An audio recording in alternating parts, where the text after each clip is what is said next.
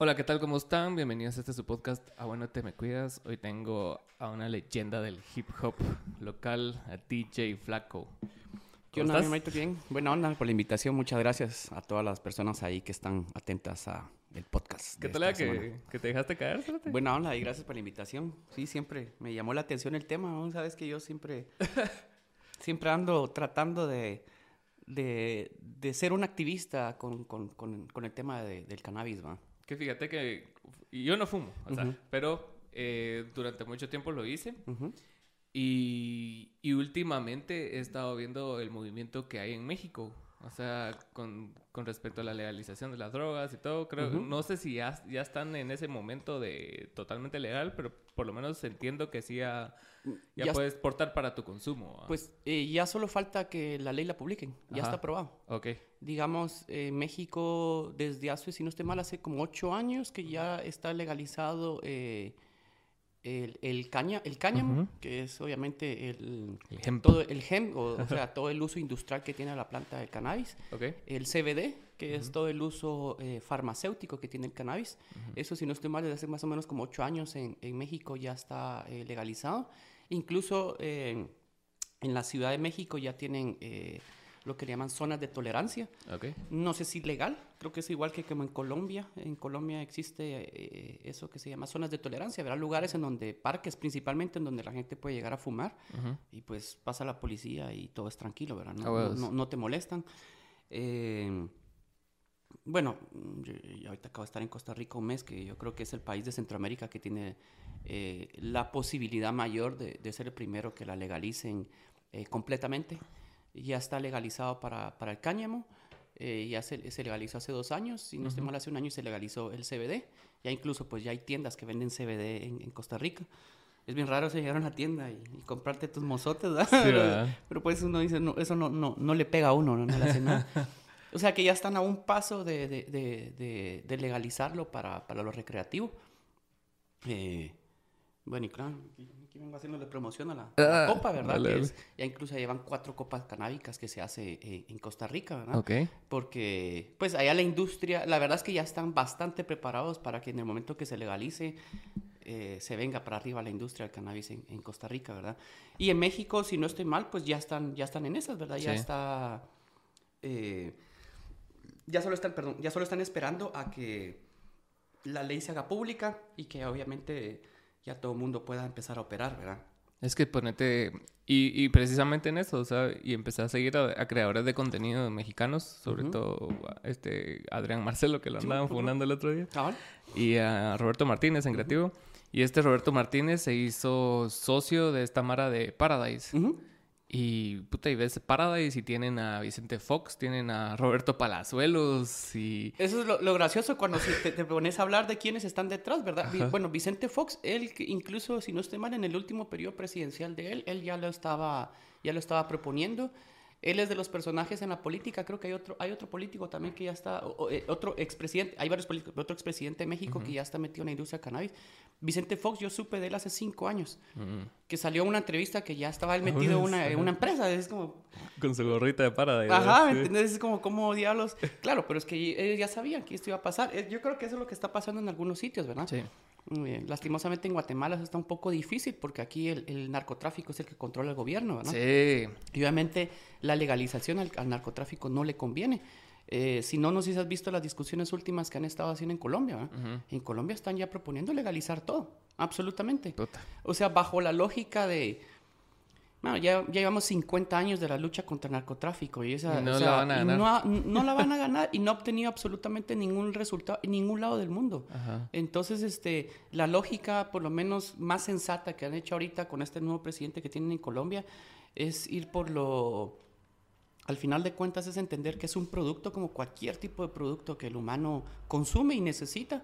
Exacto. Y ya se, ya se, ya se ha vuelto un, eh, un, un, artículo de consumo necesario, sobre todo por el uso industrial, por el uso medicinal, no sea por el uso recreativo, que entonces ya ellos ya entendieron que no sirve de nada seguirlo persiguiendo. Al contrario, hay que controlarlo, regularizarlo, ponerle impuestos. Lo mismo Yo sé que hay mucha gente que, siempre les alarma eso. Hay beneficios, pues. O sea... bro, pero si tenemos, o sea, tenemos dos drogas, bueno, tenemos más drogas legales, ¿verdad? Porque tenemos un montón de drogas farmacéuticas que son legales, que obviamente solo se venden por prescripción médica.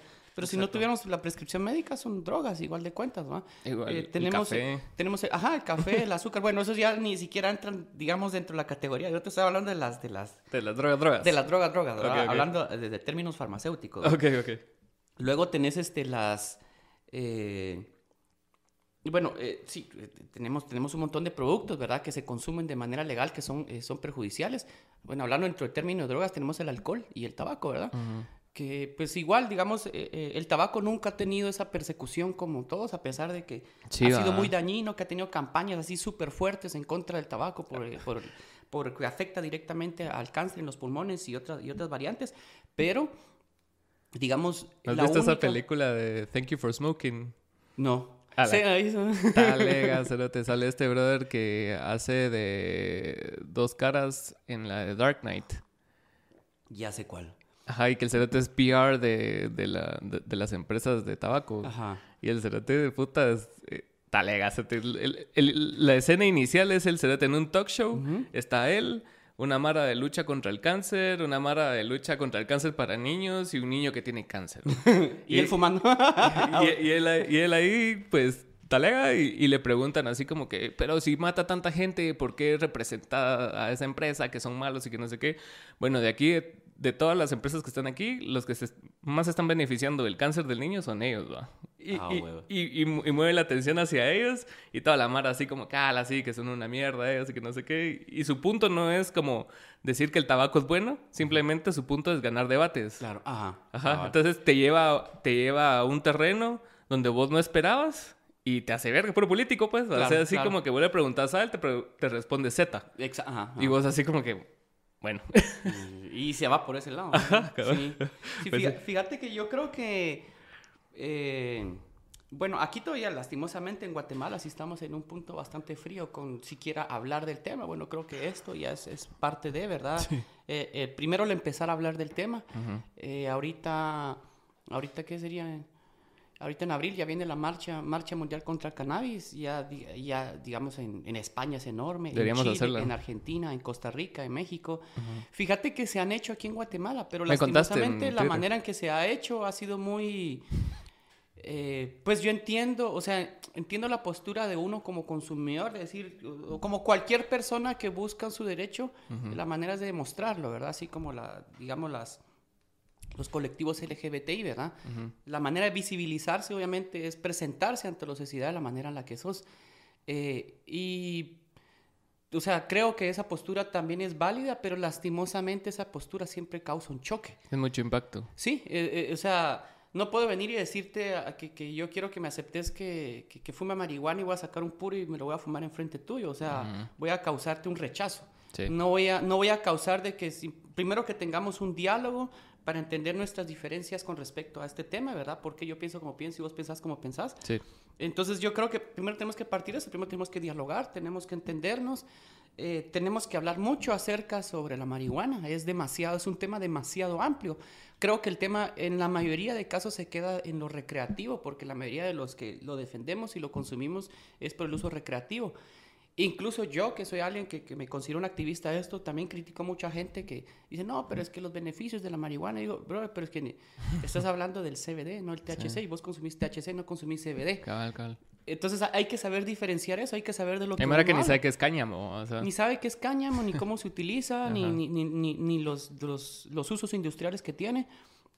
Eh, pues yo digo, no solo, no solo la defiendo la planta por, por, por, por porque me gusta el consumirla, sino que por los beneficios que le veo eh, en, en, cantidades. que tiene beneficio económico, beneficio en salud, beneficios recreativos. Hasta beneficios ambientales. Ambientales. O sea, una porción de, si no estoy mal, de 3 metros cuadrados de, de, siembra de cáñamo te produce que en más o menos en 3 meses puedes tener una, una, una buena producción. Ese mismo espacio lo que te genera eh, en oxígeno te lo hace en un árbol que se tarda más o menos como 25 años en crecer. Y lo puedes hacer en un solo espacio, con tres meses puedes generar lo mismo, puedes generar ese oxígeno. Una de las cosas que, o sea, hasta yo digo, hasta podría utilizarse eh, la marihuana, el cáñamo, el cereal, lo que sea, porque al final los tres productos causan lo mismo, es que le dan un, un, mejor beneficio a, al oxígeno, eh, porque genera más oxígeno mucho más rápido que un árbol.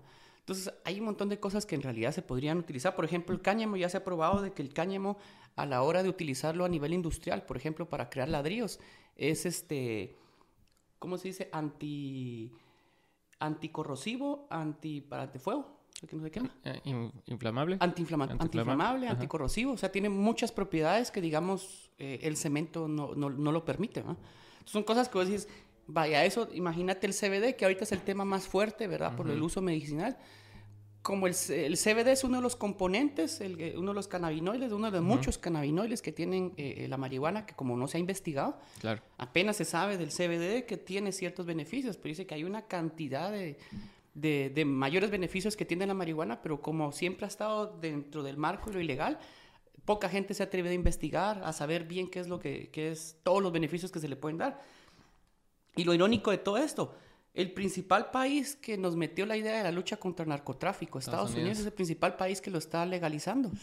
Es bien irónico. O sea, ya debería, si lo están legalizando en su país, ya deberían de quitar el discurso de la lucha contra el narcotráfico. porque son nuestros ¿Sí? ¿Sabes qué es lo que está causando esto? Por ejemplo, con respecto al narcotráfico. ¿ah?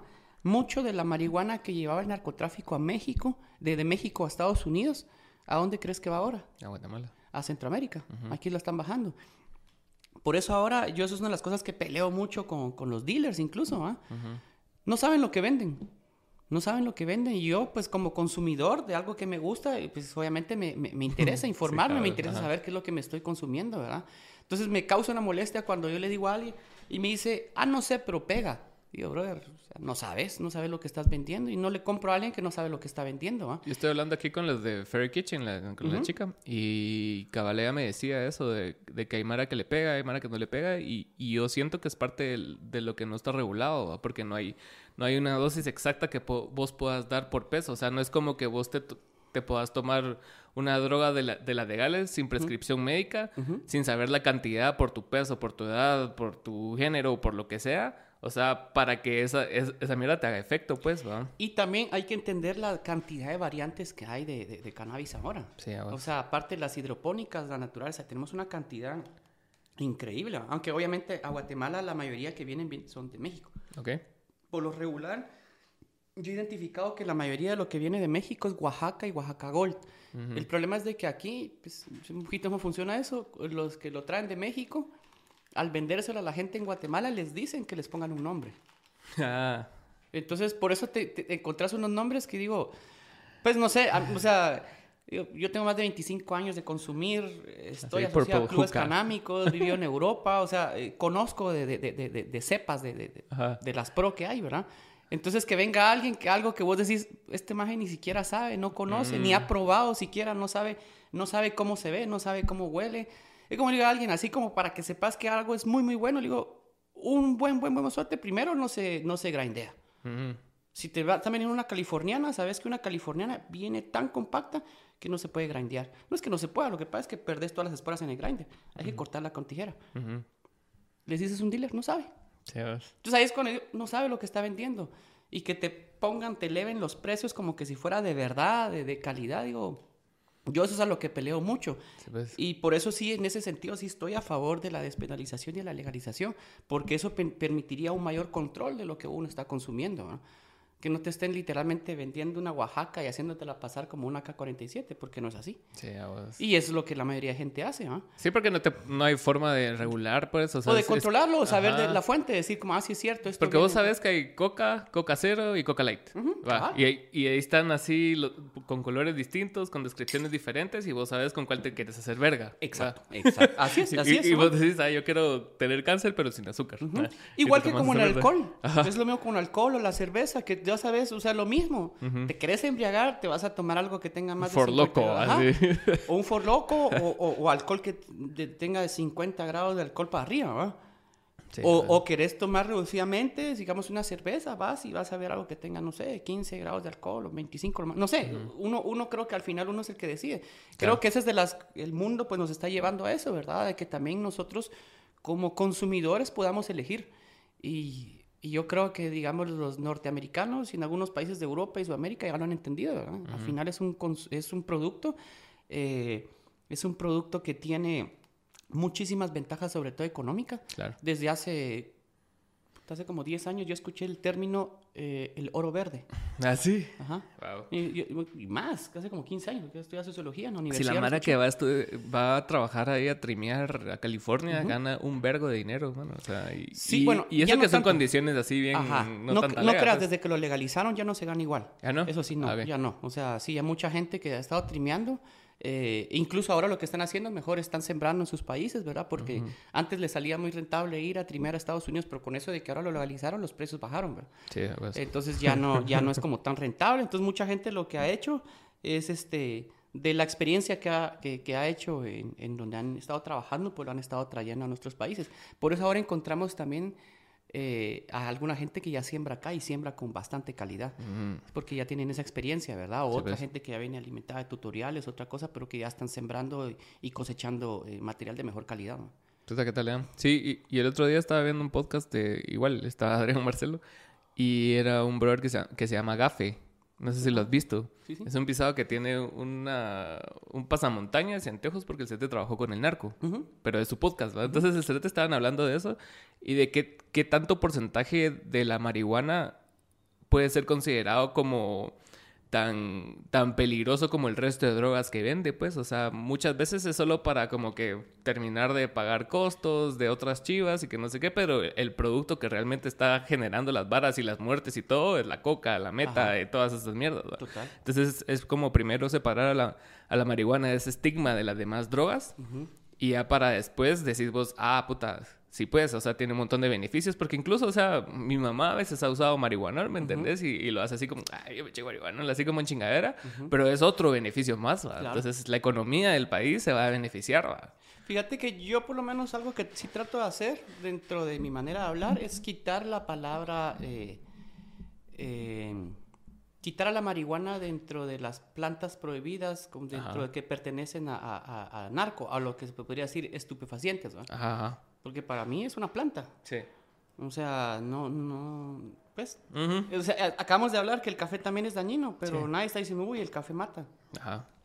Pero es, es, café es una planta, es lo mismo, la marihuana es una planta, o sea, y no mata, no ha matado a nadie, ¿va? Ha, ha muerto quizás gente, por el negocio que se genera alrededor de ello, ¿verdad? Con el narcotráfico. Y obviamente que está asociado a, químicos, no sé por qué, pero siempre en el narcotráfico cuando hay químicos asociados, eso ya se vuelve ya violento y peligroso. Caso contrario a, la marihuana.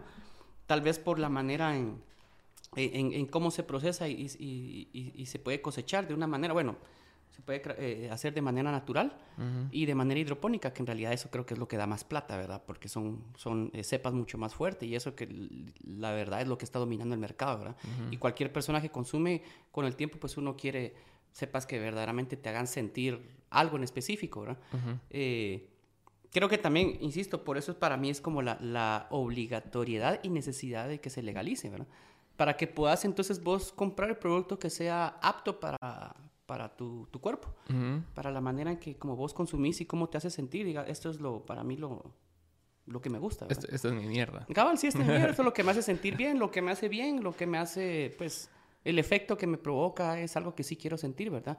No algo a veces que fumas algo y de repente te sentís todo hecho mierda y dices, ¿por qué, verdad? ¿Para qué vergas es esto? Cabal. y, ¿Y cómo ves que son los pasos a seguir para una legalización de algo? O sea... O sea, más allá de solo depender del Congreso, que, que, vemos que es difícil, porque en Guatemala está el estigma de, de la droga en sí, de lo que representa la droga, porque supuestamente somos un pueblo cristiano, Entonces, automáticamente esa mierda es mala, es del diablo, es que no sé qué, va. Y aparte los beneficios que trae al narco, y el narco es el que controla los gobiernos, pues vamos. a mí como me gusta joder a los cristianos de eso, porque digo, ¿ustedes saben en qué pasaje de la Biblia dice que Rey Salomón, la tumba de Rey Salomón estaba llena de marihuana? ¿Sabes que por eso los rastas la consideran la, la, planta sagrada? Porque en el Antiguo Testamento dice, ¿verdad?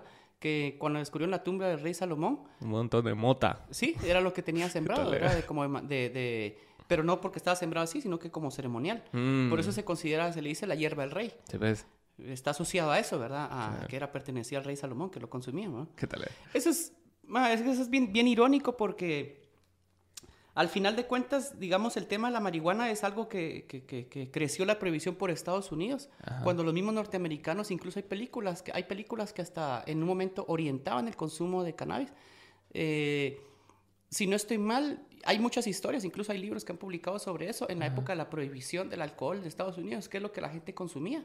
Marihuana, nadie lo dice. O sea, oficialmente no lo dice, pero si te pones a investigar qué es lo que la gente hacía en la época de la prohibición, si no estoy mal fue con 25 al 30, algo así, como 5 años la gente consumía marihuana en los clubs. Y muchas de las familias importantes de Estados Unidos se formaron durante la prohibición, pues, los Kennedy y, un montón de eh, familias como dicen, El, el, el, acta de independencia de Estados Unidos está hecho en hoja de cáñamo. Era porque, bueno, yo tenía un libro que había, había eh, leído sobre eso que dice de que una de las razones, hay varias razones por las que hicieron, eh, digamos, la, prohibición, ¿verdad? Una porque al principio pues estaba asociado a las, a, a los latinos, específicamente a los mexicanos y a los negros. Entonces, Estados Unidos siendo un país tan racista era una manera de eh, que vieron como un chivo expiatorio para seguir eh, incriminándole más cosas negativas a, a, los inmigrantes, ¿verdad?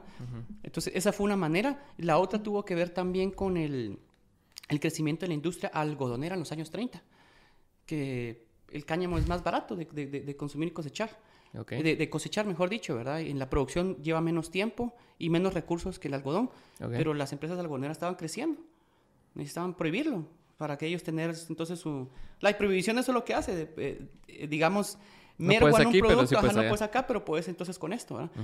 Esa es otra de las razones por las que, de las que se fue asociando, pero mucho tiene que ver con, con temas netamente racistas, ¿verdad? Con los que se fue, que se fue este, prohibiendo. Incluso pues, lo del tema de las drogas, si llamamos históricamente, la Coca-Cola se hacía con cocaína. Sí. Ahí trataba pacientes con cocaína. Con cocaína, imagínate. Hasta la heroína fue utilizada. O sea, cosas que uno dice, son, son drogas, pero que hace más de 100 años era legalmente y se, y se vendía en farmacias. Hay publicidad. Es bien gracioso ver la publicidad de la cocaína y la heroína de los años 20, 30 de Estados Unidos, ¿no? Que te, invitaban a consumir eso, ¿me entiendes? O sea, creo que la marihuana, después de una planta, nunca han sabido cómo empaquetarla, como, a, diferencia como lo que ha pasado en los últimos años, eh, que nunca la vieron como un producto que se podía vender de esa manera, ¿no? Sí, pues. Solo la demonizaron nada más y la metieron dentro del paquete de de drogas, ¿verdad? Incluso eh, en la clasificación de drogas de Estados Unidos creo que hay como tres, eh, como tres grados. Y la marihuana está metida entre las más fuertes, junto con la heroína, el crack. Así, y en serio, es como de verdad. La, gente que hizo esas leyes obviamente no tienen absolutamente ningún conocimiento al respecto, ¿verdad? Sí, no. Solo es una manera de, de, de recriminar algo. Incluso la cocaína es, o sea, lo, que para consumiendo la mara es como una mezcla de mil productos, no solo es cocaína, la efedrina, puta, un montón de mierda. Yo, yo, admiro a la gente que le gusta eso, porque digo, si te ves un video de cómo hacen esa mierda, digo, puta, en serio. O sea, primero lo desagradable el proceso, luego sabes que viene, viene metido en el recto de alguien y eso te lo vas a meter en la, en la nariz. No, hombre, en serio. Sí. Pero eso les gusta. Pero en, en, en, eso sí, ¿cómo, ¿cómo, ves vos? O sea, que, que, son los pasos a seguir. O sea, ¿cuál es? Yo creo primero... que primero lo que estamos haciendo es, es hablar sobre el tema, es, es tener conversaciones al respecto, conversaciones sinceras, la verdad, porque yo creo que existe mucho tabú al respecto, tabú y desconocimiento.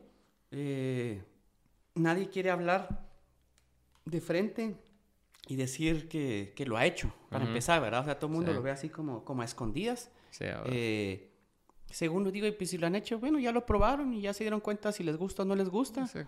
y está bien, o sea, eso no tiene por qué ser como que algo malo.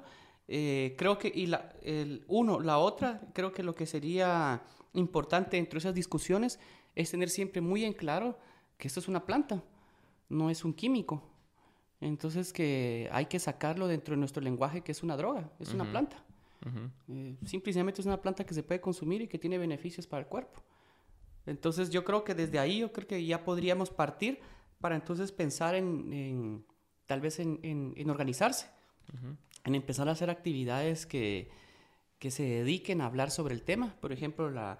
Como educar al público. Empezar a educar al público, digamos la famosa marcha de 420 que se hace no solo porque sea un, día especial para los consumidores, sino que también es un día en donde se trata de reivindicar el uso y el derecho a poder consumir una planta que es natural. Claro. Y obviamente, pues creo que también se trata de, educar un poco, de hablarle a la gente sobre los beneficios que se tiene. Eh, a mí me ayudó mucho, yo hace un, estaba muy metido en este rollo y hace un par de años estuve trabajando directamente en este rollo y, tuve la oportunidad de, estar en los primeros negocios que empezaron a traer CBD aquí en Guatemala. y eso me sirvió pues para tener una, una, una, mayor apertura y conocimiento con respecto al CBD, porque yo empecé a agarrarle más, más onda, por así decirlo, al CBD por los pacientes que fui mm. conociendo. Eh, y, y, el primero que me habló mucho sobre eso era un paciente que tenía cáncer cerebral, no me acuerdo cómo se llama el tipo de cáncer. Y él me dijo, según los doctores, hace cinco años tendría que haber estado muerto, me dijo. Wow. Por el tiempo de vida que le han dado, me dijo, mira, aquí sigo. y él, él lo dice que él se lo agradece al CBD, ¿verdad? Entonces, de él fui aprendiendo mucho. También la, sobre las dosis de los mismos pacientes fui aprendiendo, porque hay de CBD encontrás dosis de 200, eh, digamos en 100 mililitros encontrás un concentrado de 250, eh, que sería, sí, como mililitros de CBD, hasta 3500 okay. de concentrado. Y eso obviamente... Eh, bueno, vos puedes tomar el de 250, el de 3500, que tampoco es que te va a hacer algo como que tan notorio. A diferencia si tenés una enfermedad o un problema de salud, ¿verdad? Porque mientras más fuerte sea la concentración de dosis de CBD, eh, eh, es de mayor beneficio para las personas, digamos, ese de 3500 está más recomendado para personas que acaban de salir de una operación o tienen, o tienen VIH. Eh, ya en, en, estados avanzados. De lo contrario, pues las dosis son, son menores, ¿verdad? De, de, concentración de CBD. Entonces, pues trabajando con eso fue que fui aprendiendo más sobre el tema y conociendo pacientes, pacientes que ya lo utilizan, ¿verdad? O sea, creo que es la mejor manera de uno entender que sí es algo que, que, funciona, ¿verdad? Porque ves gente, conocí un señor, por ejemplo, un señor de 78 años, me acuerdo, eh, y, y, él me mostró una foto de las medicinas que él tomaba un año antes de haber conocido el CBD eran, me dice, eran más o menos 24 tipos de medicinas que tenía que tomar cada día. Puta madre, sí, eso a mí, una mi cuata acaba de, superar un cáncer. Y sí, o sea, las quimios y las medicinas, o sea, tenía reventado los brazos, así como si se inyectara heroína. así, ¿has visto? Así como se les Requiem. Sí, sí, sí. Así, puro ya letos y se le estallaron los labios y o sea y es, es un ataque a tu cuerpo pues claro, de tanto químico que le estás metiendo para combatir la enfermedad ¿no? exacto. Entonces fíjate que ese señor lo que me dijo mira de las 24 que tenía ahora lo redujo me enseñó esto un botecito de CBD wow y eso sí fue como wow en serio así como el tipo tenía él, él lo utilizaba había tenido un accidente de tránsito en San Lucas y llevaba 12 operaciones en la columna y lo que le funcionaba era, era CBD también. Puta. Bien interesante, pues como te digo, cuando ya conoces el tema, ¿verdad? Conoces lo que se puede hacer. Y al final de cuentas es eso, es que como ¿cómo podemos hablar de legalización si primero hay un desconocimiento de qué es la marihuana? Exacto. O sea, se sigue, se sigue relacionando a la marihuana con la delincuencia, cuando en realidad sabemos que Digo, cualquier persona que ha fumado no se da cuenta que uno se vuelve un poco lento como para poder ser delincuente. Se crea más delincuencia el pegamento. exacto, así, o la crack, o algo que te, que te pone más activo, no algo que te duerme, ¿verdad? O sea, yo creo que pues es un, es un, es un prejuicio que ha existido por años y hay que eliminar ese tipo de tabús. Eh, sobre todo también viendo a personas profesionales yo sigo poniendo el caso de Estados Unidos porque pues al final de cuentas ellos son los que han mandado las directrices en todo el mundo sobre la lucha contra el narcotráfico y lo veo también en los ejemplos de lo que están haciendo muchos personajes ahí, demostrando que pues la marihuana no, no es ningún... No es nada malo y no se tiene que ver como algo malo, ¿verdad?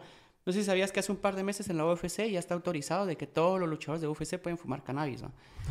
El último, no sé si sabías. Sí, me enteré por Joe Rogan, creo. Sabes que, bueno, eh, eh, Phelps, Michael Phelps, el cinco veces campeón mundial de natación, fuma cannabis. Incluso en la última lo que hicieron eh, en las últimas Olimpiadas. Descubrieron que tenía THC en su, en su organismo y le querían quitar las medallas por eso. Mike Tyson. Mike Tyson, Mike Tyson. Mike Tyson ahorita creo que son las figuras deportivas más legendarias en eso que lo está haciendo. No sé si viste la última pelea que hizo hace dos años. Sí. Una pelea legendaria porque era un tipo de la, mitad. Va, por lo legendario y todo me parece interesante. Para mí lo más interesante, que fue lo que lo cortaron las cámaras, fue lo que hizo en el escenario cuando ganó. ¿Qué va? Fumar. Le dieron, el, le dieron el, cinturón, lo subió y le dieron un puro. Todas las cámaras lo quitaron. Ah. Solo hay cámaras de que, quedaron afuera que lo grabaron. En el momento que él en el ring, cuando estaba, se, se echó el puro.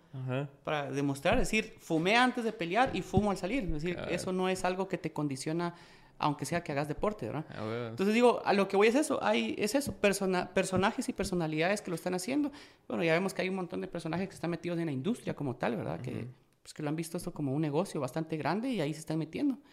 Eh, ¿Qué puta si es un gran negocio? sí, totalmente, insisto, es el oro verde. por la cantidad de, de, beneficios que puede generar. Imagínate desde, desde, el pequeño productor, desde el campesino que lo siembra, hasta los intermediarios, los que lo transportan, los lugares donde los venden, los vendedores, eh, los impuestos que se le puede generar a eso, eh, todo el montón de productos derivados que se saca de la planta, ufa, esto da, es, y algo que, y tenemos aparte de todo, tenemos todas las condiciones ambientales en este país para poder ser un es que buen país o sea, tenemos, tenemos buen clima, la, la tierra usualmente todo da aquí.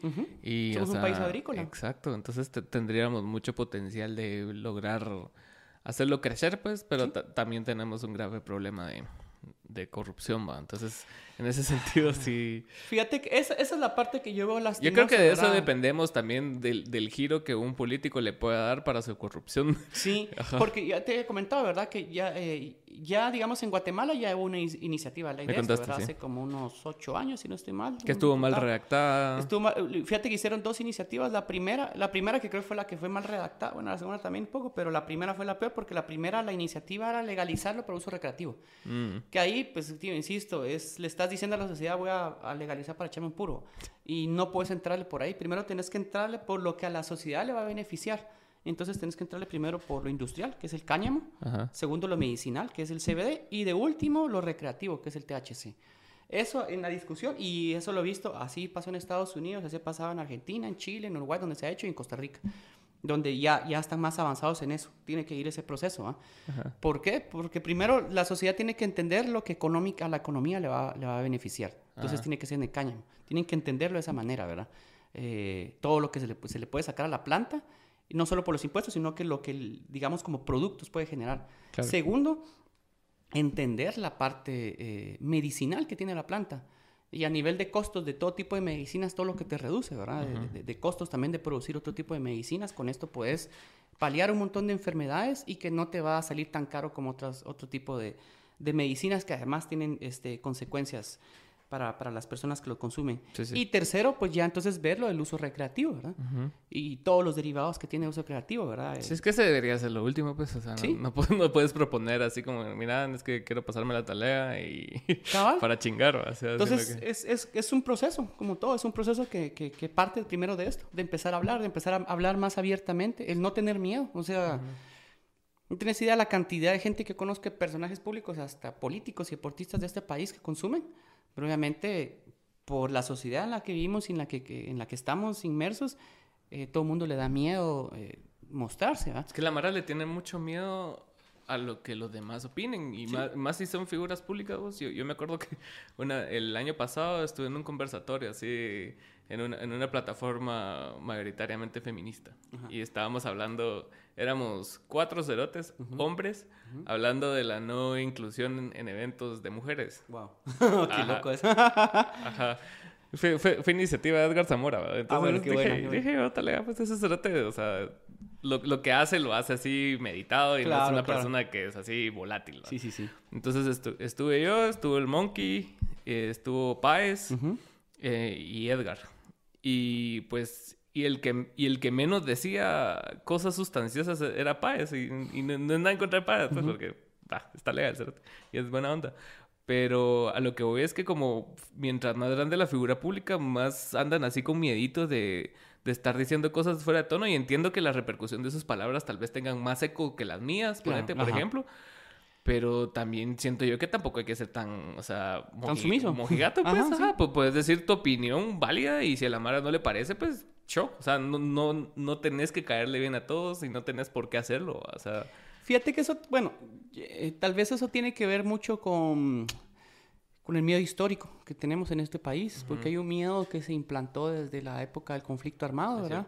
Que hay mucha gente que tal vez no lo dice, pero todos lo vivimos, ¿verdad? El miedo, o sea eh, no, no, tenemos el miedo ahorita al conflicto porque fue hace más de 20 años, 25 años, pero tenemos el miedo a salir, el miedo a que nos asalten, el miedo a eh, las mujeres a que las violen, que las un trauma, Sí, o sea, pero es, eso es, secuelas de, todo, de, de, todos esos años de conflicto armado, en donde lo que se llaman los aparatos represivos del Estado todavía lo siguen haciendo.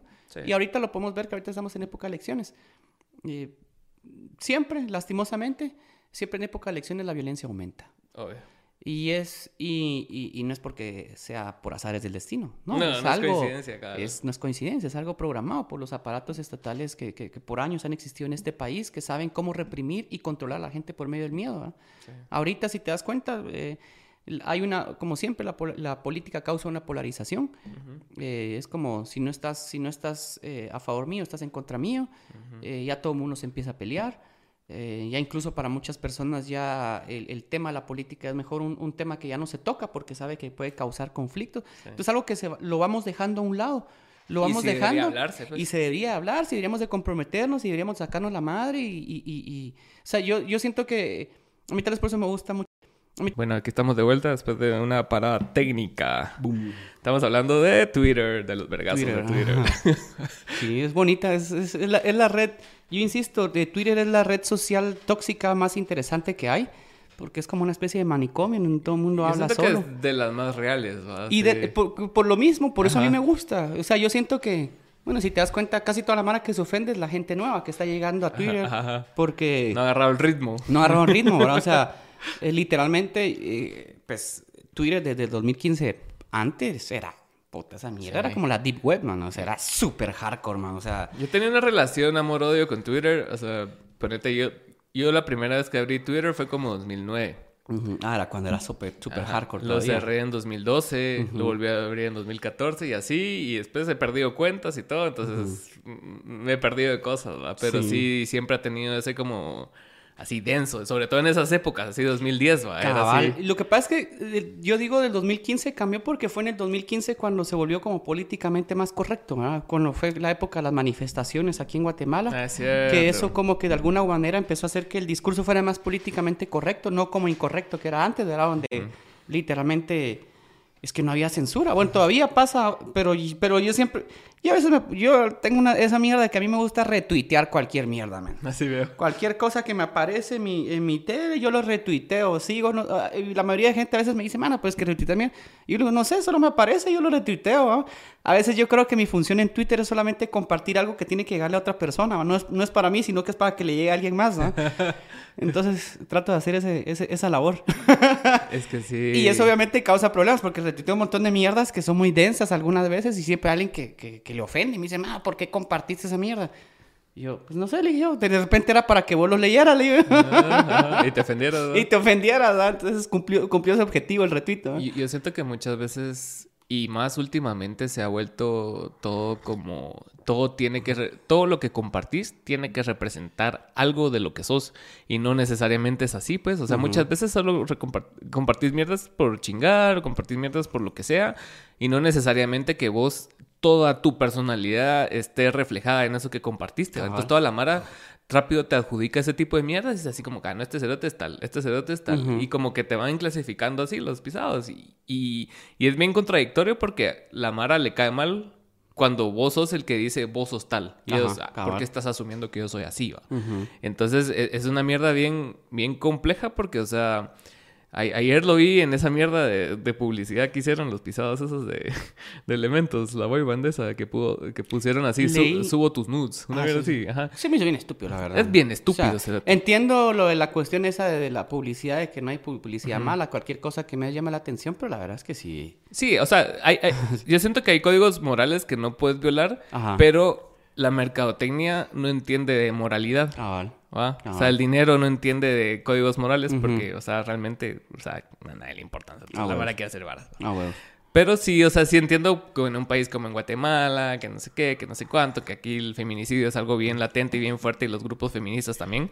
Pero también lo, lo, ves desde la parte del, del capitalismo. Entonces el capitalismo es así como que, puta, si funciona, funciona y show. a nadie le importa. Entonces todos le quieren dar ese como que valor moral a lo que hace o a lo que dice o a lo que comparte y se vuelve algo así como políticamente correcto, como decís, ¿no? Es cierto. Sí, también por eso da, mucha pereza, pero insisto, tiene que ver mucho con, con la con el montón de gente nueva que, que, que, se, ha metido en los últimos años a Twitter, ¿verdad? Que no, no entendían como la dinámica eh, sin censura que existía antes. Eh, a, huevos, que era más políticamente incorrecto. Ahora vienen a...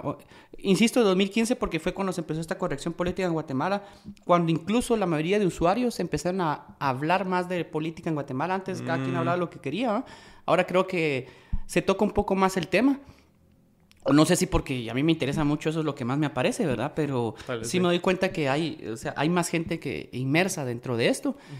Y me parece bien siendo una red que es bastante inmediata. Eso es lo que me parece genial de eso, ¿verdad? Pero ya, como insisto, ya que todo mundo se tome todo lo que aparece en las redes sociales como algo personal, eso sí, de verdad que denota que son personas que, que no tienen vida. O sea, que creen que todo surge en el mundo virtual y, pues la verdad es que la vida surge ya afuera en nuestras puertas y ventanas. ¿no? no solo no tienen vida, sino que creen que todo es acerca de ellos. Exacto. Y que, todo, y que todo gira en torno a lo que ves en Internet. es otra cuestión. Hay gente que piensa que todo gira en torno a al Internet, ¿verdad? A mí, no sé, y yo siempre he hecho experimentos, por ejemplo, como para cómo, que, cómo generar esa audiencia. y, lo tengo bien fácil, bien medido en Facebook, en Instagram, en Twitter, cómo puedes hacer, cómo generas algo para que más gente te hable de vos, te comente. Y todo en realidad tiene que ver con cosas que no tienen nada que ver en esencia con las plataformas con las que fueron creadas. Entonces, eh, también somos una sociedad muy aparte de polarizada, somos, nos gusta el, no sé si la palabra es el, relajo, ¿va? somos bien reaccionarios. Sí, reaccionarios. Nos gusta la controversia. cuando pasa algo así es cuando la gente reacciona. Por ejemplo, lo que te comenté ayer, un tweet que, puso eh, eh, Contra con respecto a, todo este montón de gente que anda alabando a, a, Bukele porque construyó una mega cárcel y metió a todo el mundo ahí, y que ahora les está cobrando ahora para los presos. Y lastimosamente eso se va a revertir. O sea, eso es así. Eso en algún momento la cárcel ya se va a explotar por dentro, por fuera, pero eso se le va a revertir. Y lastimosamente cuando eso pase va a haber una salpicadura que va a tener unas consecuencias bastante nefastas, ¿verdad? Entonces son cosas que las que digo, eh, pues hay que entender un poco que somos sociedades muy complejas, eh, somos muy violentas también, por eso la, la, reacción de todo mundo siempre es con violencia. Es, si no estás, si no estoy de acuerdo con vos, entonces ya te voy a ofrecer vergazos. Eh, en vez de entender que pensamos distintos, que no todo el mundo vivimos las mismas realidades. Y eso fue con, con respecto a lo que vi del tweet que había puesto aquel. en esencia creo que había puesto que él no se sentía identificado con personas que se sienten identificadas con Bukele con las políticas de Bukele. Puta, todo el mundo empezó a tirarle mierdas que vos seguramente sos amigo de mareros o tenés eh, ah, primos mareros o no conoces a nadie que está preso, cosa que yo sé que aquel tiene, eh, por un conflicto administrativo, tiene un, par de familiares que están presos eh, desde hace varios años y lastimosamente como la justicia es una mierda en este país, todavía siguen ahí oh, de una manera injusta. Entonces entiendo que es alguien que pues también conoce del tema y sobre todo del tema de las cárceles en Guatemala. Una, dos, eh, pues yo sé que aquel tiene mucha relación con gente en El Salvador, ha ido mucho al Salvador y conoce mucho más del Salvador que uno, ¿verdad? Que va de vez en cuando. Entonces creo que, sin ser salvadoreño y viéndoles de afuera, creo que su comentario iba, eh, eh, estaba bastante acertado, ¿verdad? Para empezar a recibir las críticas y, y, literalmente puros comentarios de odio que le tiraban, ¿verdad? Y ya de gente que decís, brother, o sea, estás literalmente reaccionando de la misma manera eh, el problema que tenemos es que somos una sociedad muy violenta y genera personas violentas y tu manera ante algo contrario es reaccionar de la misma manera.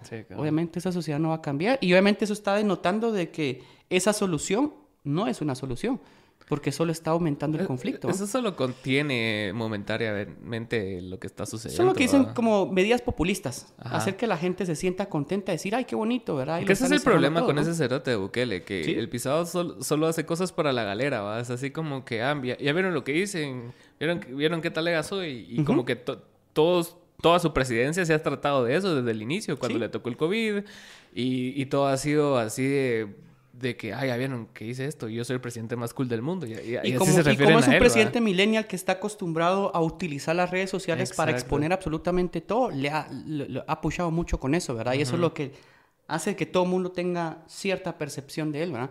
Yo, por ejemplo, yo hace años tengo ganas de ir a, El Salvador, pero a mí me da miedo, man. O sea, estando así como estoy, bueno, vos también, yo, eh, bien jodido. El año pasado me pasó una experiencia unos compadres de aquí que fueron a...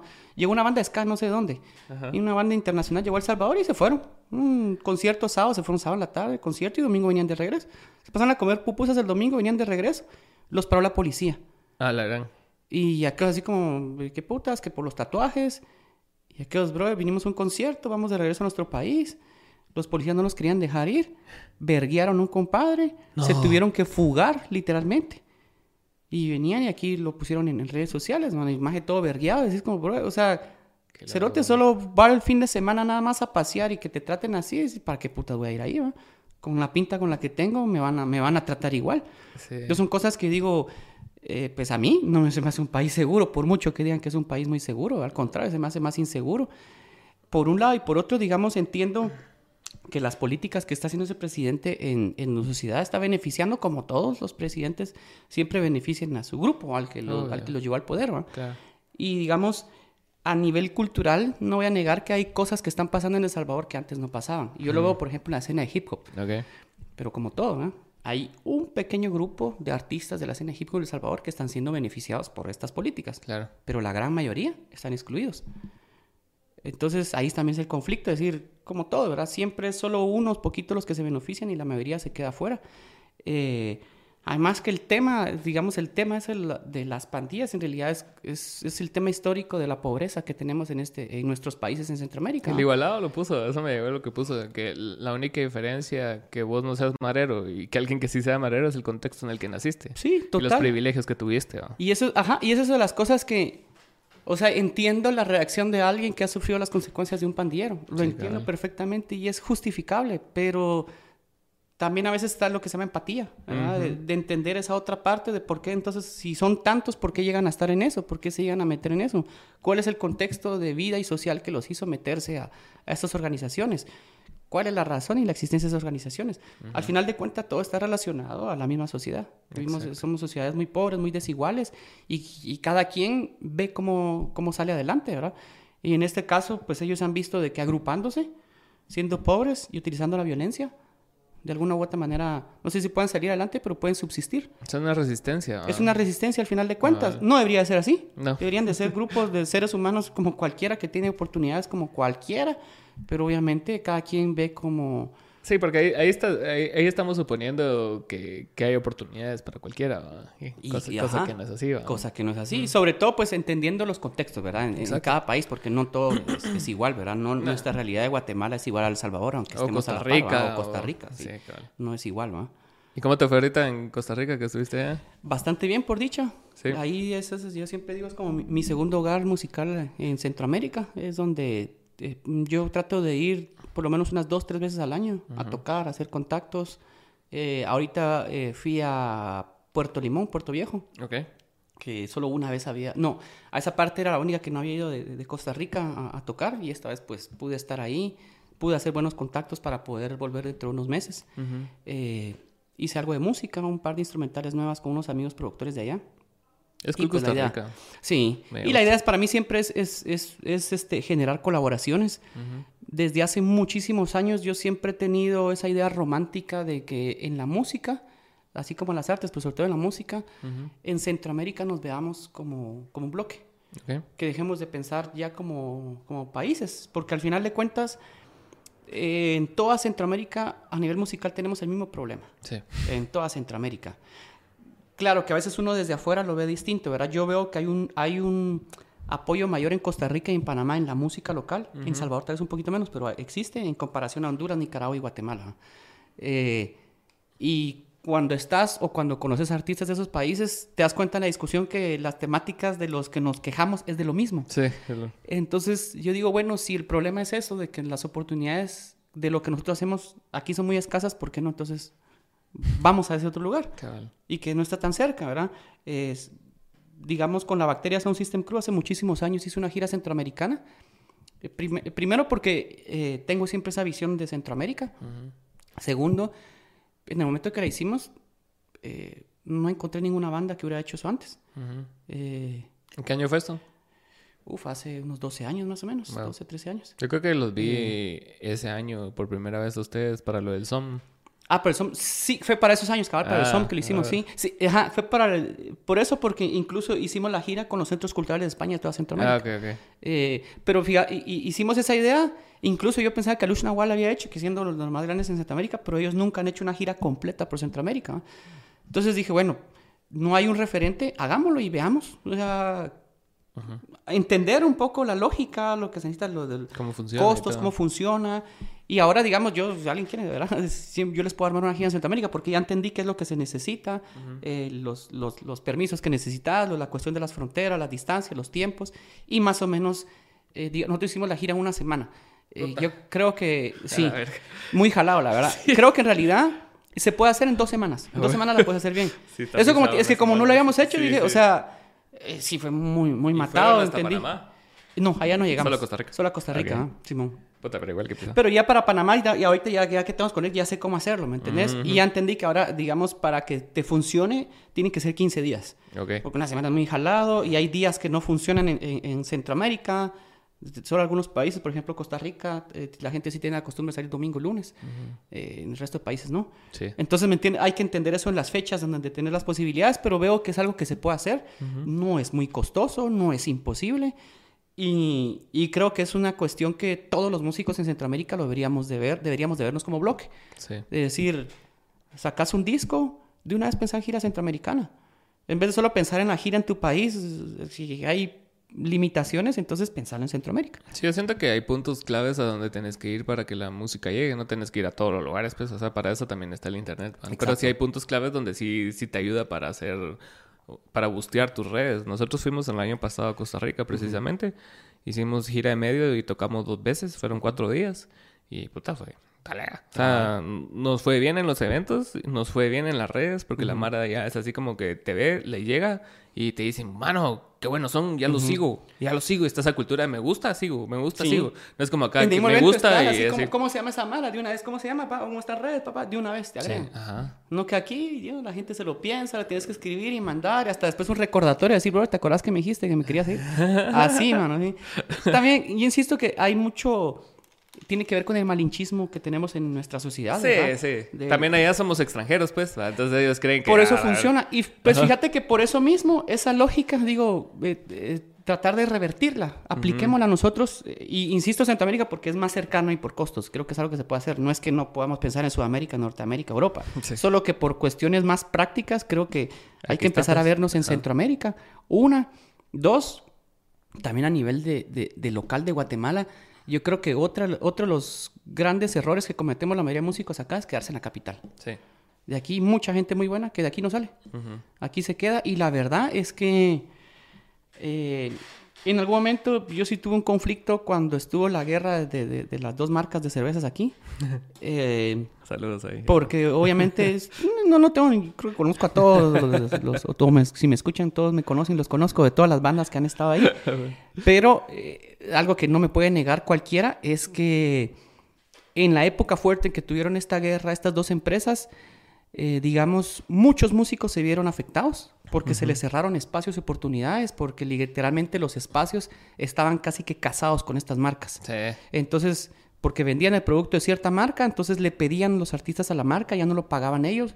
Entonces, si vos como externo, músico externo, querías tener un espacio ahí, estabas jodido porque los dueños de los lugares no querían pagar porque tenían a alguien que se los pagaba de gratis. Sí, exacto. Entonces, eh, eso sí lo, lo, vi jodido en esos años. Como que clasificaron a los bares de A, doble A, B, Exacto, C, les pusieron clasificación. clasificación. te mandan al artista que te mereces, ¿verdad? Exacto. Y lo segundo es que eh, ahí sí no, no voy a decir que todo eso es malo. O sea, claro, los, que, los músicos que han sido parte de eso han sido los mayores beneficiados. Pero creo que la otra parte no tan negativa de eso es que con el hecho de tener esta guerra empezaron a hacer eventos en toda Guatemala. Y creo que se armó un circuito que no existía antes en Guatemala, en todo el país. O sea, ahora ya hay mucho, yo por lo he hecho ahorita en la pandemia, me, me, movió mucho en el interior.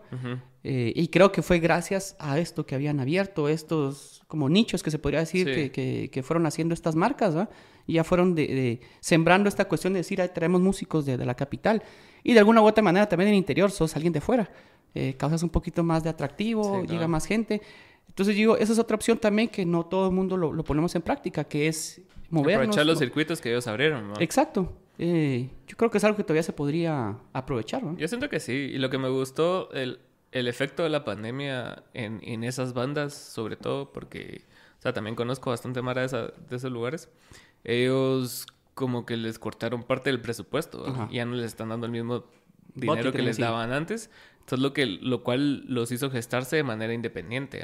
Y ahora eso están haciendo. Entonces, Ah, claro que sí tienen sus fechas de cervecería, ponete que son inamovibles, pero aparte ellos si quieren ganar más dinero tienen que, que moverse ya ellos generar más fechas, pues. Entonces ponete ves al tambor de la tribu tocando cinco veces a la semana casi que al club también. Y son y son gestiones que ellos hacen independientes, y lo cual me parece de mucho valor porque o sea, sí tienen un músculo más grande de que una banda que empiece de cero, porque ya tienes años y ya tenés público que te generó estar en ese circuito de bares de la cervecería. Pero también, o sea, ves que ellos lo hacen por las razones correctas, pues, o sea, no es, no es solo así como que ah, van a estar sentados esperando a que llegue alguien más y los jale, sino que ellos em, están viendo siempre constantemente cuál es el siguiente paso. Claro.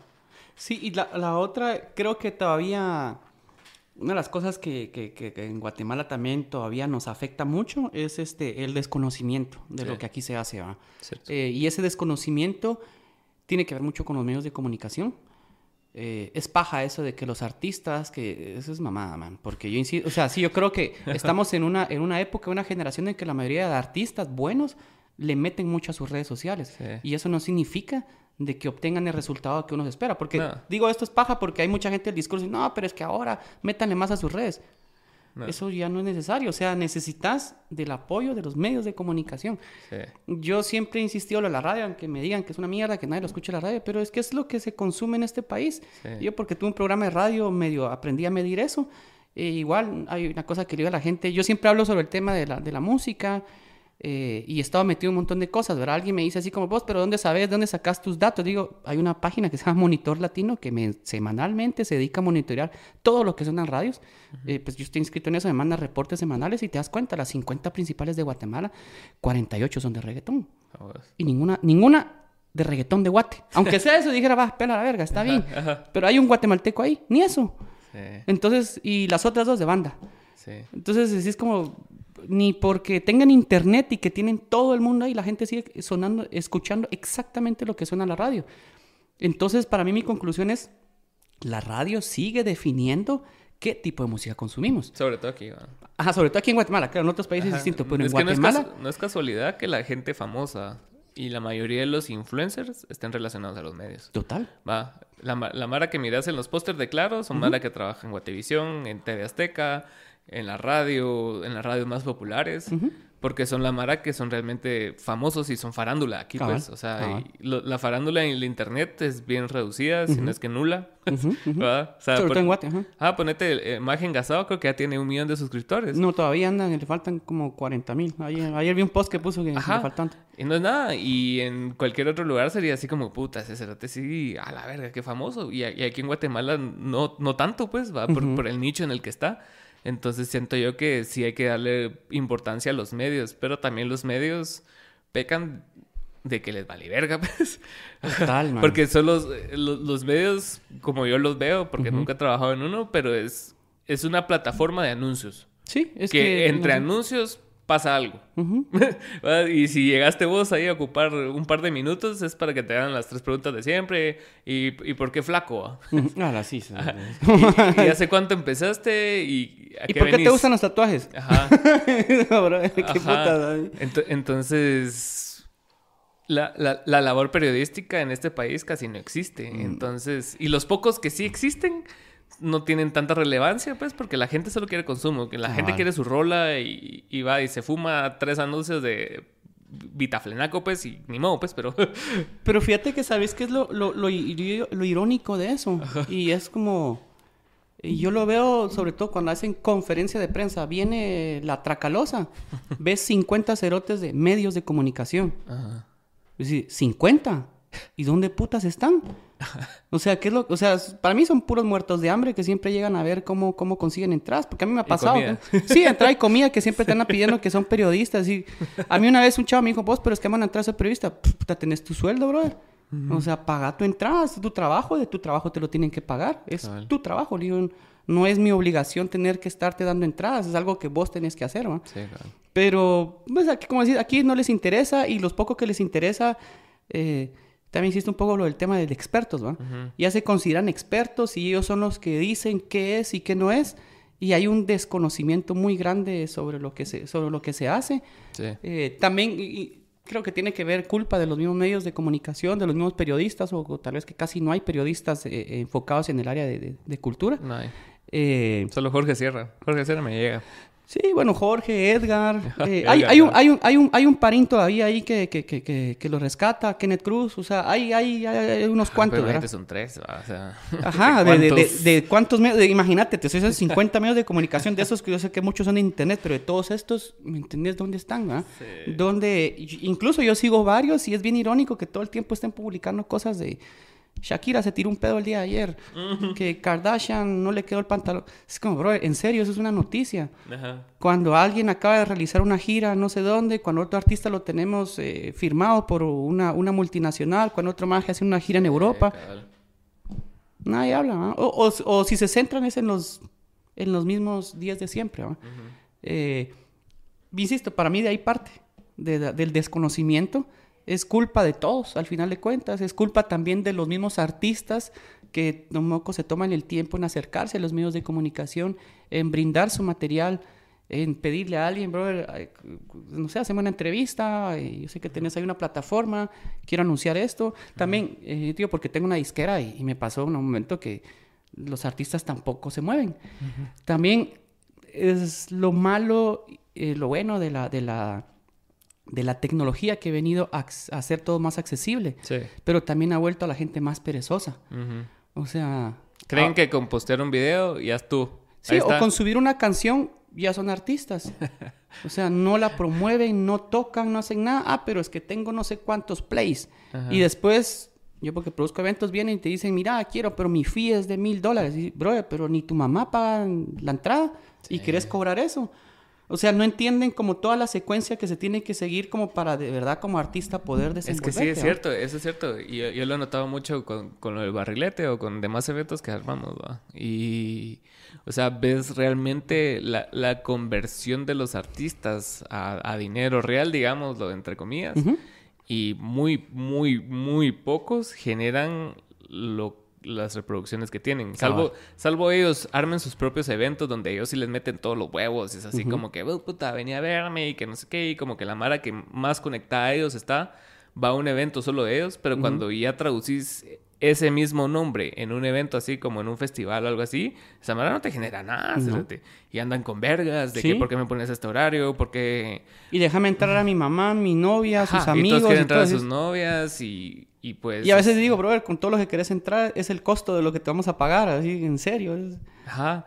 En lo... Sí, y, y, he tenido la suerte de tener parejas, ponete, de que de que sí pagan entradas, o sea, que, que, no son la clásica novia de que dice así como que, ah, la verga, entrame, sino que pagan sus entradas y toda la mierda, y, y porque entienden que el negocio es ese. Claro. O sea, fíjate que a mí me pasó cuando, yo lo aprendí hace como 20 años, una vez trabajando en el sitio, en el Centro Cultural del Sitio en Antigua Guatemala, eh, la persona que estaba en ese momento de, de, de manager, de manager de cultura del, del centro cultural, tenía un evento y tenía un listado, me acuerdo yo, tenía una persona aquí, un listado, y él llega con el listado y me dice, ¿y esto qué es?